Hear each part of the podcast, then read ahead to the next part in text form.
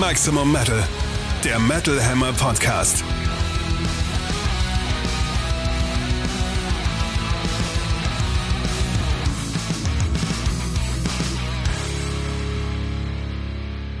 Episode 6, 6, 6 vom 20.10. Nein, nur 66. Ach so, fast. Okay, aber 600 Episoden noch und dann haben wir die magische 666 geknackt. Es ist nur noch eine Frage der Zeit und ich freue mich schon drauf. Bis dahin sind für euch am Mikrofon Metal Hammer Chefredakteur Sebastian Kessler sowie Katrin Riedel aus der Metal Hammer Redaktion. Guten Tag. Wir bringen euch wieder die spannendsten Gesprächsthemen der Metal-Welt, spannende neue Alben sowie ein exklusives Interview. Und zwar hat sich diesmal Metal Hammer Autor Matthias Weckmann mit Böse Onkels Sänger Kevin Russell zusammen telefoniert. Anlässlich der Autobiografie Circus Maximus, womit wir wieder beim Thema wären, Männer denken dreimal am Tag ans Römische Reich. Oh nein, nicht schon wieder. Es ist ein äh, langwährender Running Gag, wer hätte es gedacht? Nicht nur ein kurzes TikTok-Phänomen. Wenn euch gefällt, was ihr hört, lasst uns ein Like da, abonniert den Podcast, kommentiert, schreibt uns eine E-Mail an redaktion.metal-hammer.de, sagt uns, was euch gefallen hat und was nicht. Jetzt aber erstmal viel Spaß mit dieser Episode und Back in Black, das Metal Update. Und zwar gibt es große Neuigkeiten aus der Hurra! Metal-Welt. Größer können sie kaum werden. The Priest is back. Yay. Bereits vergangenen Freitag, glaube ich, erschien die erste Single aus dem neuen Judas Priest Album mit dem herrlichen Titel Invincible Shield. Fett. Das ist so fett. Das ist so fett. Wie übersetzt man das am besten ins Deutsche? Unbesiegbares Schild. Das ist so das Schild, das Der oder das Schild? Ja, das ist die große Frage. Der oder das Schild? Ich hätte gesagt, das Schild, so wie das Item, das du am Ende von so Rollenspielen findest, das ist das allergrößte Geisteschild, das du überhaupt haben kannst, aber du brauchst es halt nicht mehr, weil das Spiel vorbei Aber das ist. ist doch nicht das Schild, sondern der Schild. Ist es der Schild? Also das Schild ist ja zum Beispiel das Verkehrsschild, das Stoppschild, das Oh. Vorfahrtsschild, während der Schild ist doch das, was man vor sich hält, um nichts abzukriegen hier, oder? da geht's schon los. Die Metal Hammer Redaktion ist am Durchdrehen und kann weder der noch das unterscheiden. Sondern- Vielleicht ist es auch die Schild Wir heutzutage. können nur noch an Judas Priest und Heavy Metal denken. Ich Kein Wunder, bei den Batikfarben dieses Albumcovers drehen alle Das Synapsen durch. Albumcover ist total krass. Es sieht aus wie LSD. Es hat so die Anmutung, so wie Priest die letzten Cover hatten, so schön und gut. So, es sieht ein bisschen so aus wie eine B-Seite von Firepower, aber irgendwie halt so in den LSD-Farbtopf gefallen. Erst fand ich es gar nicht geil. Jetzt habe ich es lang genug angesehen und es hat sich in mein Hirn reingebrannt in Farbe und Form, Also ich sag mal so, doch ganz gut feiere. wenn man Rob Halford auf Instagram folgt, dann hat man schon Schlimmeres gesehen, sag ich mal. Shirts mit lauter Katzen drauf, etc. Also das passt, finde ich, sehr gut in diese farbliche und optische Welt hinein. So eine Katze wäre auch noch schön gewesen, aber hat man dann vielleicht im Innenteil des Booklets. Das wäre schön. ja. Ein Ähm, Katzenalbum. ob es Katzen auf dem Album zu hören oder zu sehen gibt, wir wissen es noch nicht. Was wir über das Album Invincible Shield, das Unbesiegbarkeitsschild, der Unbesiegbarkeitsschild, wissen ist, es ist das 19. Judas Priest Album. Es erscheint am 8. März nächsten Jahres und produziert hat es erneut Tourgitarrist Andy Sneap, aber neu im Gegensatz zu Firepower, Andy Sneap alleine. Bei Firepower war noch Tom Allen, der auch Ram It Down mitproduziert hat, mit am Start. Diesmal also Andy Sneap alleine. Was das für das Album bedeutet, wir wissen es noch nicht. Wir können jetzt nach der ersten Single, Panic Attack, eine Mutmaßung anstellen. Tracks sind übrigens schon drei bekannt. Wohl, ich weiß nicht woher, aber die deutsche Wikipedia, nee, die englische Wikipedia zumindest wusste schon zwei weitere Titel von Invincible Shield. Und zwar, Überraschung, Invincible Shield Oh. sowie The Serpent and the King. Und eben Panic Attack, jetzt ist erste Single draußen, mit einem recht simplen, aber recht effektiven Lyric-Video, das dann auch dazu beigetragen hat, dass sich mir das Albumcover auch noch in schön animierter Form in die Netzhaut gebrannt hat, in all seiner Farbigkeit. Die erste Single, was halten wir davon? Katrin, wirst du anfangen? Ja, ich finde sie hervorragend. Hervorragend, also musikalisch äh, Top-Niveau. Äh, auch Helford liefert da stimmlich super ab und jammert wunderbar in den höchsten Tönen vor sich hin. Der Insane-Schrei gegen Ende erinnert mich sogar ein bisschen an den Sky-Schrei aus Painkiller. Und die bisherigen Reaktionen auf den Song waren, soweit ich das gesehen habe, auch einhellig positiv bis sogar euphorisch. Das äh, kann ich auf jeden Fall teilen. Ich war auch euphorisch. Ich habe das Lied dann, glaube ich, auch zehnmal hintereinander gehört. es ist ja auch, naja, fünf Minuten immerhin geht's. Geht aber auch erst so nach 1,20 so richtig los. Es beginnt mit einem relativ langen Intro. Und das hat mich erst so ein bisschen auf die falsche Fährte, der ich aber gern gefolgt bin, geführt. Das klang für mich so nach Turbo. Es fängt mit diesen Synthi-Sounds an, Synthi-Drums, bisschen Synthi-Gitarren. Und erst dann nehmen die Gitarren langsam an Intensität zu, aber trotzdem bleibt dieses Synthi-Teppich erstmal noch erhalten, bis der mit dem Gesang losgeht.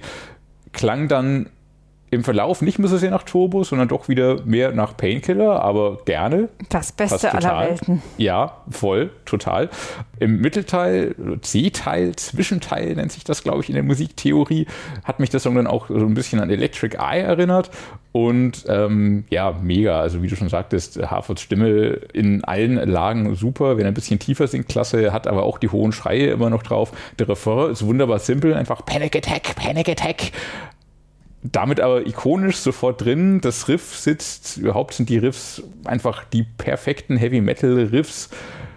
Die Soli sind so schön flirrend und butterig, dass sie sofort eine Gänsehaut zaubern. Und das, so gut das KK's Priest Album auch war, als nennen wir es Judas Priest Tribute oder Judas Priest Nachfolge und äh, wenn jemand so klingen darf wie Judas Priest, dann natürlich KK. Aber diese Gänsehaut-Momente, das kriegen einfach nur Judas Priest auf diese Art und Weise hin. Es ist schon einfach eine sehr, sehr, sehr, sehr gute erste Single. Und ich glaube, im benannten C-Teil habe ich erst gerafft, worum es im Song geht. Da bin ich jetzt auch gespannt, weil das hatte ich mir auch so ein bisschen überlegt. Also wenn man es weiß, äh, finde ich zumindest in der zweiten Strophe kann man es dann auch noch rauslesen. Die erste Strophe ist für mich einfach nur eine Aneinanderreihung an cool klingenden Worten. Aber auch das ist voll in Ordnung. Ich, ich, ich glaube, es geht um das Internet und die Gefahr des Internets, der Falschinformationsverbreitung und wie gewisse Mächte absichtlich falsche Informationen streuen, um Leute gegeneinander auszuspielen, was das mit den Menschen macht. Ich glaube, das ist, worum es in Panic Attack geht. Ja, ich glaube, da bin ich voll bei dir. Ich dachte zuerst auch noch in der ersten Strophe so ein bisschen an grundsätzlich Abrechnungen mit Problemen unserer heutigen Zeit. Also da ist ja die Rede vom blinden Folgen aufgeblasener Idioten. Dann geht es auch noch ein bisschen um Ungerechtigkeit, ungeordnete Zustände, Verwirrung, falsche Handlungen aus Angst, dass viele Leute wegschauen. Am Anfang fand ich, es klingt ein bisschen nach Kirchen- oder sogar Autoritätskritik. Also die Rede ist davon, Instant Keys, Pompous Fools, Corridors of Power. Das ist so ein bisschen dieses, die mhm. Schafe folgen blind der Autorität. Aber ja, später in jedem Fall das Verhalten vieler Menschen im Internet, die Folgen davon digitally, criminally insane. Und die Panic Attack könnte dann die Reaktion vieler Menschen auf die Herausforderungen dieses Internetzeitalters sein. Es gibt dann aber auch im Verlauf noch so eine Art Handlungsaufruf, wie damit umzugehen ist. Das fand ich Aha. ganz schön. There's still time left to do what's right. Eliminate those parasites and force your mind amidst the angry thong. Man soll also für das Richtige eintreten und sich gegen den wütenden Mob stellen. Sehr schön. Eine, gute, eine gute Sache. Priest sind einfach Sie gehören zu den Guten. Das, das ist aber schön. auch spannend, weil sich auch dadurch so ein bisschen dieses quietschbunte Albumcover, also ich, wie gesagt, äh, nicht erklärt, aber ich hatte ja diese Assoziation mit hier irgendwie, kommt so ein bisschen mhm. aus äh, Rob Halfords Instagram, Internetwelt und das ist dann irgendwie so ganz schön, wenn man das so beides zusammenbringt. Das stimmt, das, das Wort Meme fällt sogar im Text. Ja, aber nicht in einer positiven Konnotation, glaube ich. Nee, gar nicht. Daher schön, wenn Rob Halford weiter das Internet mit lustigen Dingen flutet, damit wir nicht nur all die Scheiße sehen müssen, mhm. die darin so vor sich hin schwappt. Und ganz spannend auch, mhm. bei YouTube stehen aktuell, soweit ich das gesehen habe, zwei Versionen auf dem offiziellen Kanal der Band. Die klingen, Ach. soweit ich weiß, gleich. Äh, okay. In einer sind die Lyrics zu finden und in der anderen die Credits. Interessant dabei. Aha In den Credits ist Glenn Tipton, wie wir selbstverständlich alle wissen, Gitarrist der Band Judas Priest. Vertipper Nicht, dass jemand noch äh, Bassist menschlich. schreibt, äh, Mhm. unmöglich. Also weiß auch nicht, wem, wem sowas passieren kann. Glenn Tipton ist da noch als Co-Komponist und Texter angegeben. Also der Song scheint aus einer Phase zu stammen, in der es Tipton gesundheitlich so gut ging, dass er da mitwirken konnte. Und auf dem Promobild ist er ja auch zu sehen. Das stimmt. Also hat er an dem Album in irgendeiner Form mitgewirkt. Wie Ja. sehr, werden wir noch erfahren. Genau, und außerdem sind da als Mitkomponisten und Texter Rob Halford und Richie Faulkner angegeben. Sonst keine größeren Überraschungen. Ja. Wir müssen vielleicht noch kurz auch erwähnen, wie geil die Melodie einfach ist, auch in den Strophen. Ich wollte es einfach nur erwähnt haben, dass ich diese Melodie so toll finde. Und wenn diese kleinen Chöre noch dazukommen, die Gitarre im Hintergrund so flirrt, ist einfach so. Ach, Judas Priest. Metal-Fans kann man so einfach glücklich machen. Aber nee, so, auch, so einfach ist es genau, eben nicht. Das könnte gerade ja sagen. jeder. Wollte ich gerade Das kann sagen. halt nicht jeder so. Ja, Es ist halt einfach auf höchstem künstlerischem Niveau. So simpel es auch wirken mag. und es ist auch eigentlich voll Meta, dass man mit einem internetkritischen Song im Internet so viel Zuspruch bekommt. ja, Abgefahren. Reconquista Internet. Ja, Die Single macht auf jeden Fall Hoffnung auf ein hochenergetisches, abwechslungsreiches, filmisches Album. das Keine so Experimente aller schön. Nostradamus. Das wäre so Äh, schön, weil Firepower war ja mega. Das war mega. Und ich habe ein bisschen befürchtet, dass es danach Mhm. nur bergab gehen kann. Aber das macht jetzt schon sehr viel Hoffnung. Ja, zumal sie scheinbar so ein bisschen andere Wege auch beschreiten. Ja, wie gesagt, ohne Experimente irgendwie la Nostradamus, aber ein bisschen einen anderen, einen anderen Twist. Es klingt äh, Firepower einfach sehr nach vorne und sehr dicht dabei. Jetzt die Single klingt schon irgendwie sehr dynamisch. Viel drin, viel auf und ab, viele verschiedene Sounds, die da zusammenkommen. Ich bin sehr neugierig, was das für das Album bedeutet. Das wird schön. Am 8. März wissen wir mehr. Das ist noch ein bisschen hin. Bis dahin müssen wir uns die Zeit vertreiben mit diesem hier. Steel meets Steel. Neue Alben im Härtetest. Und zwar die Alben, die am heutigen 20. Oktober 2023 und nächste Woche am 27.10. erscheinen. Wir haben uns wie immer die Highlights rausgepickt. Klangbeispiele und auch den neuen Judas Priest Song selbstverständlich hört ihr in unserer Podcast-Playlist auf Spotify, der Metal Hammer Podcast-Playlist, die ihr auf Spotify findet und den Link in der Episodenbeschreibung direkt darunter. Vielleicht spreche ich diesen Satz einfach mal ein und habe den immer wieder griffbereit und lasse ihn einfach dann von unserem Producer immer wieder hier rein kopieren. Wir können das aber ja, also so wie du es gerade gemacht hast, das äh, hat mich schon an eine sehr bekannte Müsli-Werbung erinnert. Die Podcast-Playlist von Maximum Metal, der Metal Hammer Podcast. Die Podcast-Playlist. Maximum Metal, Maximum Metal vom. Die Bergsteiger-Playlist von Metal Hammer. Aber So, keine Schleichwerbung hier. Wir wollten eigentlich über was ganz anderes reden. exakt und zwar über unser vorherige Titelhelden von Within Temptation. Das Heft, das jetzt gerade vom Markt runter ist, ihr könnt es aber noch im Netz in unserem Shop bestellen unter metal-hammer.de slash Within Temptation, bitte schön Within Temptation. Titelgeschichte und Bonus-CD. Jetzt endlich erscheint auch das Album. Bleed Out heißt das gute Stück. Es ist das achte Album von Within Temptation, das erste seit vier Jahren und vielen in der Zwischenzeit veröffentlichten Singles. Die finden sich jetzt alle auf diesem Album wieder, was zum Teil auch die stilistische Vielfalt erklärt, die man darauf jetzt findet. Schon seit über einem Jahrzehnt reicht der Stempel Symphonic Metal nicht mehr für Within Temptation, spätestens seit The Unforgiven 2011 der stilistische Freiungsbeschlag für die Band war. Nennt es Modern Metal, Alternative Metal, natürlich mit vielen Symphonic-Elementen, aber Within Temptation sind auf jedem Album auf der Suche nach einem neuen Sound und Bleed Out ist jetzt der nächste Schritt dahin, nachdem das vorherige Album Resist den Bogen ein bisschen weit für manche Fans spannte mit vordergründigen Pop- und RB-Elementen, wirkt das jetzt alles wieder runder, rockbarer, metallischer auch. Den althergebrachten Stil, eben Symphonic Metal, zelebriert Within Temptation am ehesten noch auf Songs wie Worth Dying For, mit einem sehr starken Gitarrensolo übrigens auch, und der Ballade Unbroken. Bei anderen Stücken wie Cyanide Love setzen sie auf düsteren Gothic-Stampf-Groove, äh, kombinieren hier auch noch mit einem deutschsprachigen Kinderreim-Refrain. Ritual verbindet Ethno-Klänge mit Alternative Metal und The Purge hätte mit seiner 80er-Jahre-Schlagseite auch schön auf The Unforgiving stehen können. Immer noch mein Lieblingsalbum der Band übrigens. Und Nummern wie Shed My Skin und Bleed Out sind die Bindeglieder aller Welten, die Within Temptation abgrasen.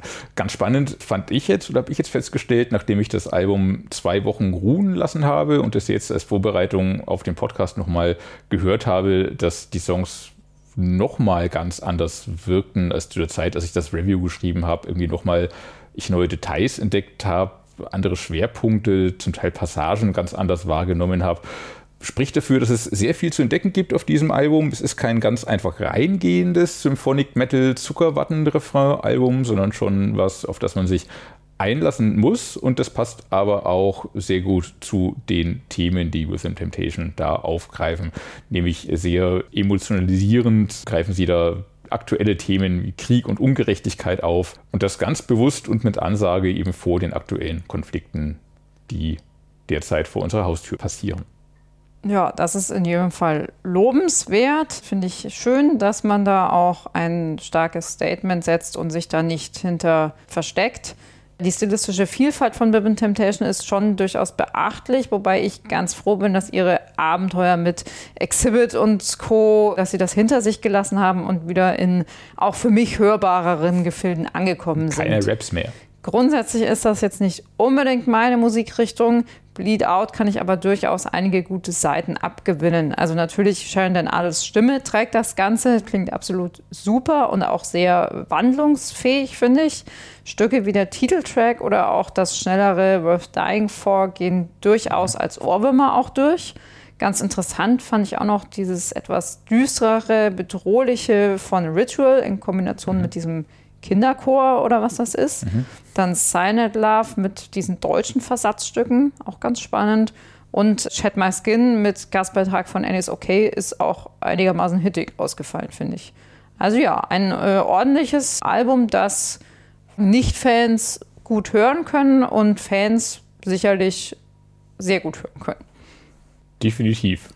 Und das kann man, glaube ich, auch über unsere nächsten Kandidaten sagen. Da begeben wir uns nach Finnland und wenden uns der Band Blood Red Hourglass zu, die in unseren Breitengraden bisher leider noch nicht so ganz die Aufmerksamkeit bekommt, die sie eigentlich verdient hätte, finde ich. Das dürfte sich aber im letzten Jahr geändert haben. Da haben die Jungs nämlich im Vorprogramm von Nightwish sowie auch auf dem Summer Breeze gespielt. Vielleicht konnte der eine oder die andere sie bei einer dieser Gelegenheiten mal live erleben. Das Sextett ist mittlerweile übrigens auch im Nightwish Management angedockt. Was umso interessanter vor dem Hintergrund ist, dass das jetzt erscheinende sechste Album der Truppe den Titel House the Heart trägt. Und Wie damit, schöne Nightwish. genau, damit auch Oh. noch einen Songtitel aus dem Nightwish-Kosmos zitiert. Natürlich alles nur Zufall, beziehungsweise hat einen anderen Hintergrund, sagt die Band. Es geht da nämlich thematisch um Liebeskummer und darum dreht sich House the Heart als Album. Zu hören gibt es darauf ja, modernen Melodic Death Metal mit so diesem typischen Auf und Ab zwischen Melodie und Härte, aber eben auch ein paar Breakdowns, ein bisschen Elektrospielereien. Das Gute daran ist, dass Blood Red Hourglass wirklich ein Gespür für hittige Songstrukturen und insbesondere Refrains haben. Das hört man an Nummern wie Of Course, I Still Love You, Song of Forgotten oder Devotion zum Beispiel.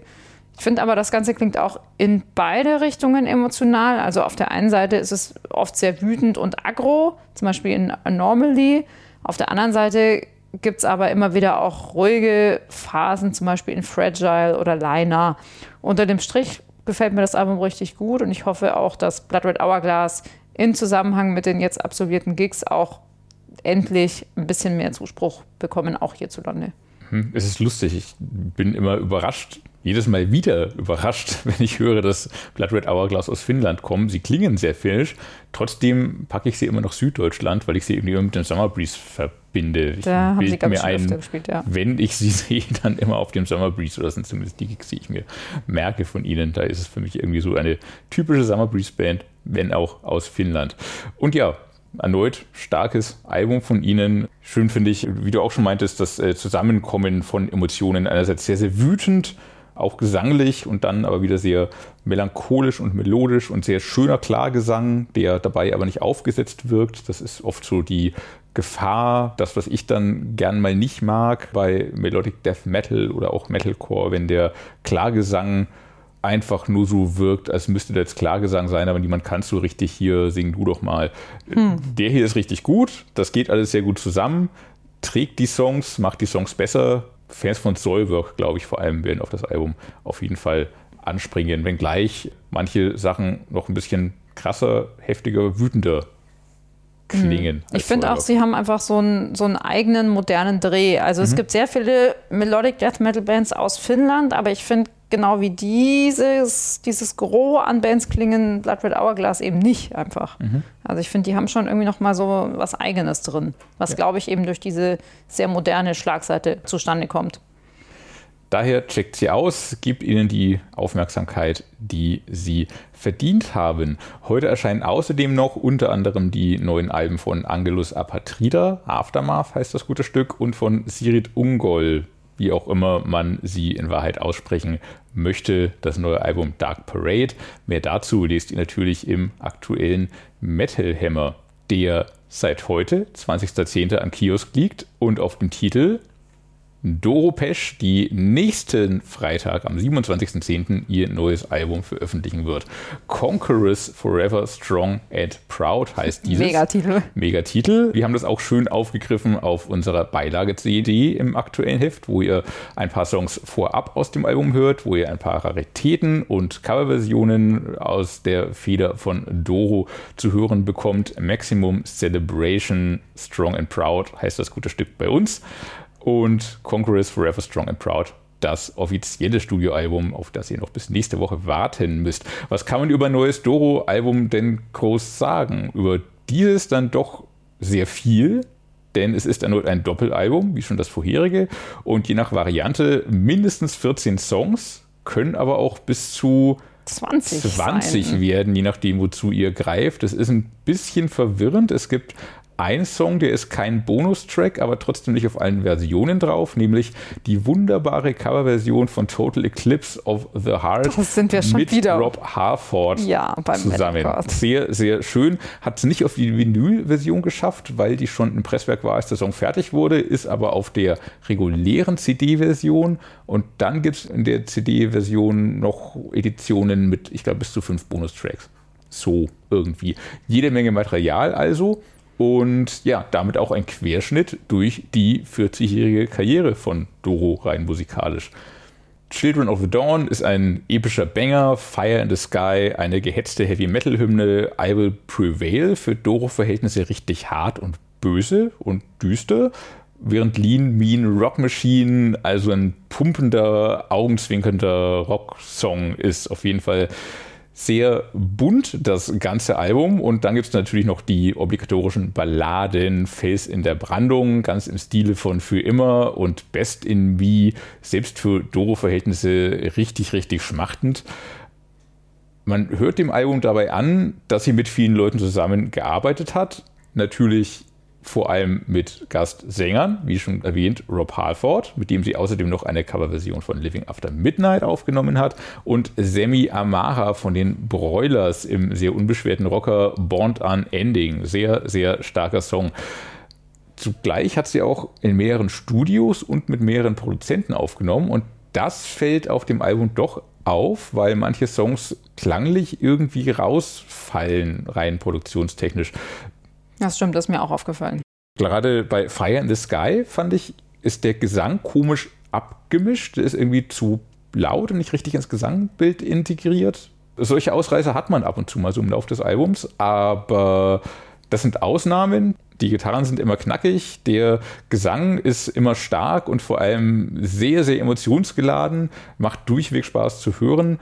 Und ja, damit, wie gesagt, jede Menge Material und jede Menge Spaß, Freude und Headbang-Stoff, die Doro da auf ihrem Jubiläumsalbum zum 40. Bühnenjubiläum liefert. Ja, ich finde es auch schön kämpferisch und energetisch. Also ja. große Teile des neuen Doro-Albums stechen da sehr hervor. Songs wie Fire in the Sky, All for You, I Will Prevail, Time for Justice, aber auch Rise. Traditioneller Heavy Metal mit starker Attitüde nimmt einen richtig schön mit.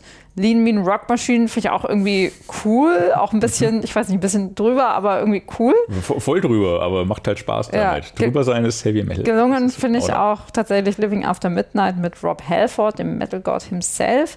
Bisschen kitschig finde ich äh, das Freundschaftsstück Bond an Ending mit Sammy von den Broilers und insbesondere die Liebesballade Felsen der Brandung und das Lied für die Fans Best in Me.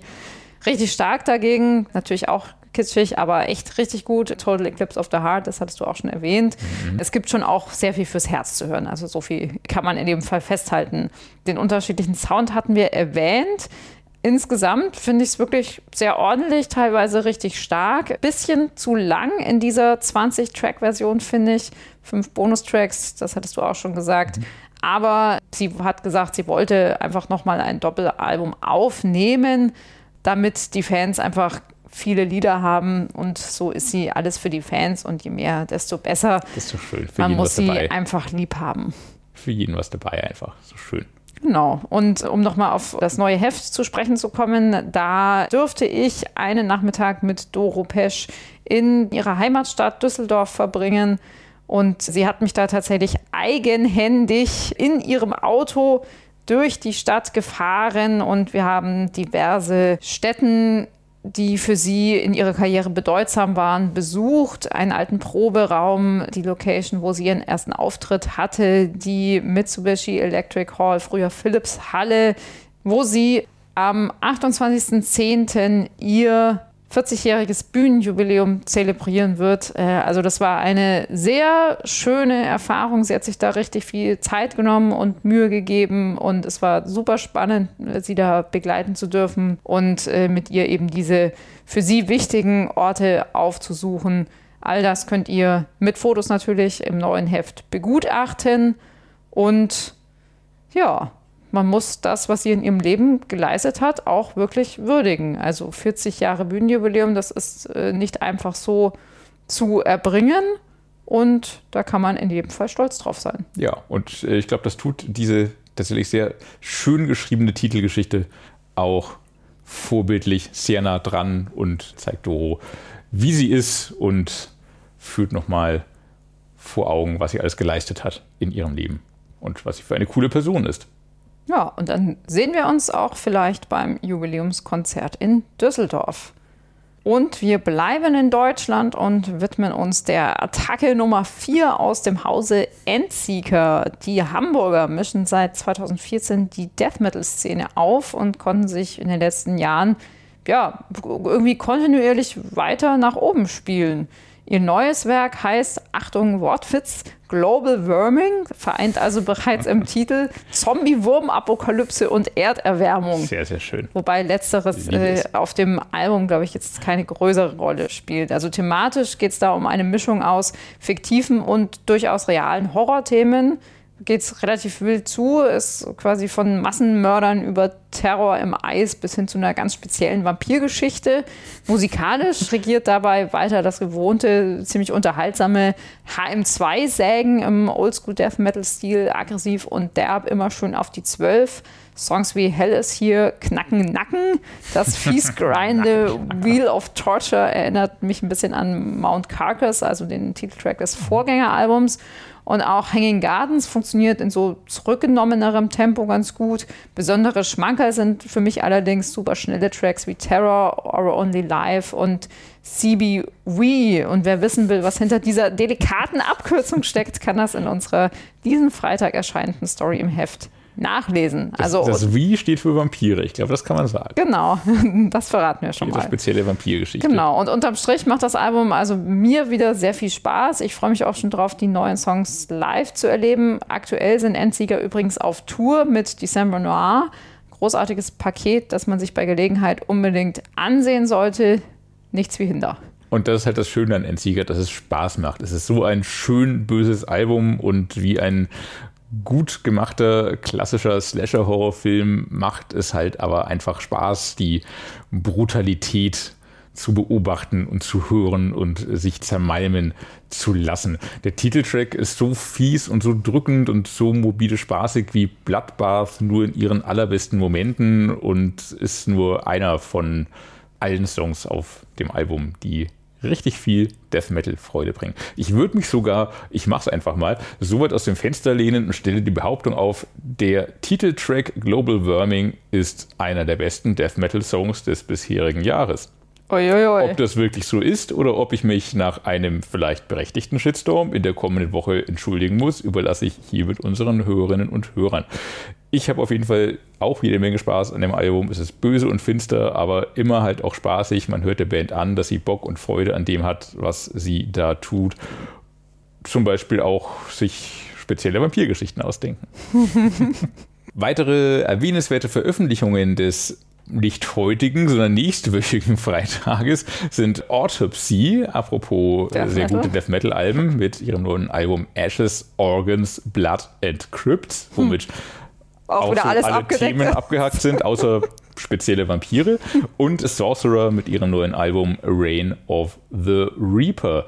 Mehr dazu lest ihr ebenfalls in unserem neuen Heft. Und dann kommen wir schon zum Don't Talk to Strangers. Das Metal Hammer Podcast Interview.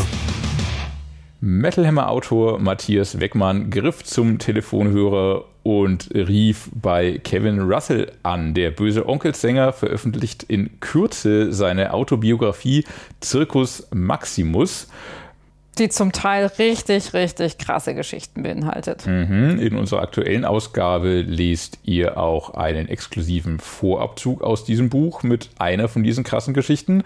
Wirklich nichts für zart beseitete Gemüter. Es ist ein Buch, über das viel zu reden sein wird nach Veröffentlichung. Und Becky und Herr Russell haben das vorab bereits getan. Es geht unter anderem um die Buchsammlung von über 4000 Büchern von Kevin Russell, was Lesen und Schreiben für ihn bedeutet. Auch natürlich Einblicke in die Biografie über Alkohol, Drogen und Absturz, aber auch seine Liebe zu Slayer und Metallica und wie es um die Idee eines böse Onkels Museums steht. All das und mehr hört ihr jetzt. So, lieber Kevin, willkommen im Metal Hammer Podcast. Ich würde angesichts der Veröffentlichung deiner Biografie Circus Maximus nicht nur über einzelne Kapitel deines Lebens sprechen, sondern auch über Bücher im Allgemeinen. Du hast zu Hause über 4000 Bücher im Laufe der Jahre angesammelt. Sind Bücher ein Zufluchtsort, in dem der Kopf von Kevin Russell mal zur Ruhe kommt? Moin Matthias, also mein Kopf kommt nie zur Ruhe, aber Bücher sind wirklich alles. Das ist äh, definitiv, das ist mein Leben. Also ich bin ja sowieso ein, ein, äh, ein Lonely Wolf und ich, ich lebe hier alleine in meinem großen Haus und ähm, ich lese sehr viel und das ist einfach das Schönste, das, schönste Zeitvertreib, den es gibt. Definitiv. Das erste Buch, was du gelesen hast, war James und der Riesenpfirsich, in dem ein Junge einem unerträglichen Zuhause entflieht. Gibt es da Parallelen zu deiner Kindheit? Ja, das, das, das mutet fast an. Ne? Ich, ich denke mal schon, weil das Buch hat mich wirklich gefesselt. Natürlich als Kind, äh, das erste Buch, das dauert schon eine Weile, bis man das gelesen hat, aber da habe ich ja Zeit. Ne? Ich war ja so lange im Krankenhaus wegen Salmonellvergiftung und Scheiß. Ähm, ich ich glaube schon, dass es da Parallelen gibt, weil das ist sehr ähnlich, ne? Sehr ähnlich. Dass diese ganzen äh, Insekten, mit denen er da im Pfirsichkern dann den, den Hügel runterrollt, vielleicht die Onkels sind und Freunde, die mich begleitet haben im Leben, das kann das könnte passen. Das könnte definitiv so sein, ja. Ähm, angesichts deiner Mengen an Büchern, die du zu Hause hast, nehme ich mal an, dass du digitalen Ausgaben von Büchern nicht wirklich viel abgewinnen kannst und lieber zum gedruckten Original greifst, korrekt? Gibt es eine Routine, die du mit dem Lesen eines Buches äh, verbindest? Also korrekt auf jeden Fall. Ich, ich mag das nicht, diesen ganzen, ganzen äh, digitalen Scheiß. Aber ähm, eine Routine an sich gibt's eigentlich nicht. Ich freue mich immer, Bücher zu haben. Es sind dann meist drei, vier, fünf oder sechs, die ich auf einmal kaufe. Wird aufgemacht, aufgetragen und angefangen zu lesen. Meist schon so ein bisschen mache ich mir voll Gedanken, womit fange ich zuerst an. Aber das, das ist meine Routine, ja. Daran anschließend, wieso hast du deine Biografie nicht an einem Computer, sondern lieber an einer Schreibmaschine verfasst? Hab ich doch. Nein, ich habe ich hab am Anfang wirklich die Schreibmaschine probiert, aber das ist viel zu letztlich, die ganze scheiß Papierarie da. Klar habe ich am Laptop mal äh, 99% geschrieben, das ist auch klar. Ah, okay. Also so modern bin ich dann doch schon, ja, auch wenn ich aus der Steinzeit komme. Ja, hey, du hast ein Telefon, was willst du noch? Ähm, du schreibst, dass du seit deiner Jugend etwa eineinhalb Stunden pro Tag liest. Hast du diese Routine auch in deinen größten Drogen- und Alkoholeskapaden beibehalten? Also sagen wir mal so, da waren natürlich ein paar Momente meines Lebens, wo das einfach gar nicht möglich gewesen wäre. Ähm, definitiv. Aber im Großen und Ganzen kann ich schon sagen, dass ich selbst auch in großartigen Krugphasen äh, immer noch gelesen habe. Auf jeden Fall. Aber es waren Momente, gerade die Jägermeisterzeit, also sorry, da ist Buch, das war dein letzter Gedanke, ja. Mhm. Was fasziniert dich, ich meine, dein Buch heißt nicht umsonst Circus Maximus, an der Antike? Alles, alles. Weil ich, ich bin, ich bin nicht nur begeistert von Antike, ich finde es unglaublich, die ohne technische Hilfsmittel geleistet haben in einer Zeit, wo wir manchmal das Doppelte an Zeit brauchen. Äh, ich denke da nur an den Straßenbau und das ist unglaublich. Also wirklich, ich, ich bin immer wieder fasziniert von diesen Leistungen. Und das weit ganz zurück, das, das geht sogar in die Megalithitzeit, da haben die Sachen gemacht, das ist einfach unvorstellbar. Man muss mal einen Stein von 600 Tonnen, mal bewegen. Wie soll das gehen, ohne technische Hilfsmittel? Das geht sogar schwer mit äh, technischen Hilfsmitteln, selbst damit ist es schwer. Und davor ziehe ich wirklich einen Hut und deswegen alles andere äh, heutzutage nicht erreicht, was die erreicht hatten. Mhm. Äh, du schreibst, dass du eine, eine eher antike philosophische Weltsicht besitzt. Was bedeutet das genau? Ja, das ist, ähm, wie ich schon sagte, so das stoische Tun. Ja, also dieses, dieses auch antiken Augen etwas zu sehen, ist eine ganz andere Geschichte wie mit modernen äh, Augen etwas zu sehen. Und da ich auch antike Philosophen verschlungen habe, kann ich mir schon genau vorstellen, wie die denken. Und deswegen ist es, das muss man sich selbst rausfinden. Aber es ist höchst interessant. Ja, weil es ist komplett anders ist, wie, wie heute ein Mensch sich die Welt vorstellt. Das war damals ganz anders, ganz anders. Das ist sehr, sehr geil. Das heißt, die Aufgeregtheit heute in den sozialen Medien zum Beispiel, die geht dir völlig am Arsch vorbei. Ah, natürlich. Ich meine, das sind doch, das ist, was ist das? Sorry, das ist Wahnsinn.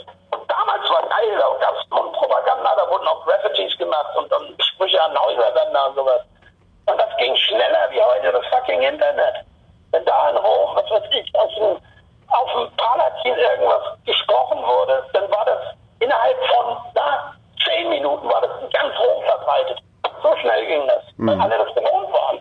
Das war das Netz der damaligen Zeit. Und es ging auch. Wunderbar sogar. Ja, da haben sie sogar noch miteinander gesprochen. Unglaublich. Ja. Äh, in deiner Diele hängt ein Bild mit Ozzy Osbourne. Fühlst du dich Ozzy, dem fleischgewordenen Madman, innerlich auf eine gewisse Art verbunden? Ja, Ozzy ist geil. Irgendwie schon. Also ich meine, er hat auch ein stilles Leben gehabt. Kann man ja mal ausgehen. Ne? Und deswegen, das ist schon, äh, da ziehe ich auch echt definitiv den Hut vor für den Mann. Äh. Geil. Weißt du noch, wann das Foto entstanden ist? Das war 2000, muss ich überlegen, ich meine, das war 2015. Ja, 2015 oder 2014. Das war direkt nach Hockenheim in Stuttgart war das, in der Schleierhalle. Alles klar.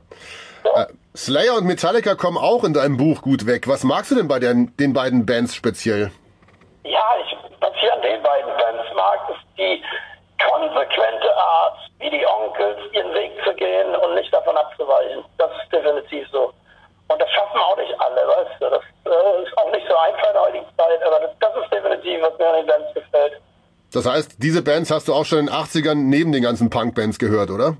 Natürlich, auch live gesehen und so. Okay. Ja. So. Ja, du sagst, dass das Loch, in das du 2005 nach dem vorläufigen Ende der Onkels gefallen bist, bodenlos war. Genießt du heute umso mehr die Zeit mit der Band und den Fans? Ja, das ist sogar mehr wie, wie, wie genießen. Das ist ja eine ganz andere Welt. Weißt du, das, das kann man überhaupt nicht vergleichen. Ich habe äh, ich hab jetzt, ich hab 2014 zuerst Trockenheim und die ganzen geilen Konzerte, die wir danach hatten, äh, drogenfrei erlebt. Und das ist, das ist eine ganz andere Welt. Und das ist, natürlich genieße ich das noch über alle Maßen hinaus. Und äh, natürlich nimmt man auch die Fans ganz anders wahr, weißt du. Ich habe kein Lampenfieber mehr gehabt. Das war alles nur geschuldet des der scheiß Drogenkonsums. Hat mich fertig gemacht und ängstlich gemacht. Und das ist alles wie weggeblasen gewesen. Und das ist ein wahnsinnig schöne, schöne Momente haben wir das jetzt schon erlebt. Und ich hoffe, dass wir auch im nächsten Jahr nochmal das, das noch Davon gehen, wir, davon gehen wir jetzt einfach mal aus. Das ist geil, natürlich, das ist super. Ja. Kommen wir auch schon zum Schluss des Ganzen. Äh, Du erwähnst im Text, dass es möglicherweise mal ein Onkelsmuseum geben wird. Ist das eine fixe Idee oder gibt's da bereits konkrete Pläne? Ja, konkrete Pläne noch nicht, aber bei allen spukt es im Kopf schon lange rum, weil du musst mal überlegen, wir haben, wir haben jeder von uns Garagen mit Items von Onkelssachen, ja, die im Laufe dieser ganzen 40 Jahre da zusammengekommen sind. Und natürlich brauchst du da eine riesige, sagen wir mal, so eine, so eine Fabrikhalle, die man aufpimmt. Und ähm, wir haben, boah, was haben vom Auto angefangen, über Flipper, über Gitarren, Schlagzeuge, T-Shirts, die ich bei verschiedenen Konzerten anhatte. Und ich kann auch einen großen Teil dazu beitragen, auch wenn ich keine Musikinstrumente habe. Aber glaub mir, das äh, ist, weißt du, wenn du dann ein Café, Bistro, eine Bar damit einbaust, kleine Merchandise-Abteilung und sowas, das kann ich mir schon wirklich geil vorstellen. Das für die Fans, das wäre das ein Anlaufpunkt aus der ganzen Welt. Und dann vielleicht ein kleines Bed and Breakfast noch nebendran. Also das ist ja alles möglich. Heutzutage ist das doch kein Problem. Ja, ne, ein, ein, Ich geh mal fix mit der Idee. Ich weiterhin auch und ich bin mir sicher, die anderen sehen das genauso. Und das wird vielleicht dann irgendwann mal kommen. Ja, ja, eine Pilgerstätte für die Onkelsfans, das klingt doch gut. ja natürlich. Die Anlaufstelle schlecht. Und dann machen wir das so, dass ich hin und wieder da auch mal hinkomme und mal ein Espresso den Leuten serviere oder ein Bierzapf und so. Ja, geil, Alter. Hey, hey. Klingt super. Ja, cool. Ja, Dann, dann sage ich dir vielen lieben Dank für die Zeit, Kevin. ich danke dir. Geil. Und äh, wünsche dir alles Gute, dir und deinen Lieben, und hoffe, dass ich dich dann nächstes Jahr wieder live auf der Bühne sehen kann. Aber sowas von. Dankeschön. Alles klar, danke, Kevin. Ciao. Ja, spannend in jedem Fall. Also ich finde es auch, also man kann zu dem Typen stehen, wie man will, aber das Buch beinhaltet echt richtig harten Tobak und geht wirklich tief. Also er räumt wirklich mit vielem auf, was in seinem Leben geschehen ist, zeigt dabei auch durchaus Einsicht und Reue. Das ist in jedem Fall ein Buch, das man, glaube ich, weiterempfehlen kann, nicht nur bösen Onkels-Fans, sondern auch Leuten, die auf krasse Lebensgeschichten stehen. Ja, und vielleicht auch Leuten, die mit der Band nichts anfangen können oder sie aus den falschen Gründen nicht mögen. All denen sei das Buch auch mal ins Herz gelegt, um ein bisschen darin zu schmökern und vielleicht das eigene Bild auf die Band zu überdenken. Und in unserer nächsten Episode am 3.11. präsentieren wir euch dann ein von unserem Kollegen Tom Lubowski geführtes Interview mit Tom Angelripper von Sodom. Die werden nämlich am 10.11. ihre neue EP 1982 auf den Markt bringen. Es geht also auch im Podcast knüppelhart weiter.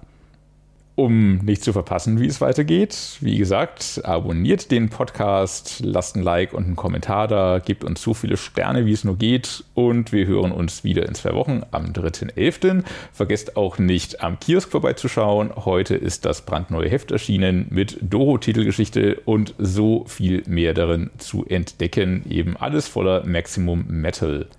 Und wir verabschieden uns damit und bedanken uns fürs Zuhören. Wiederhören.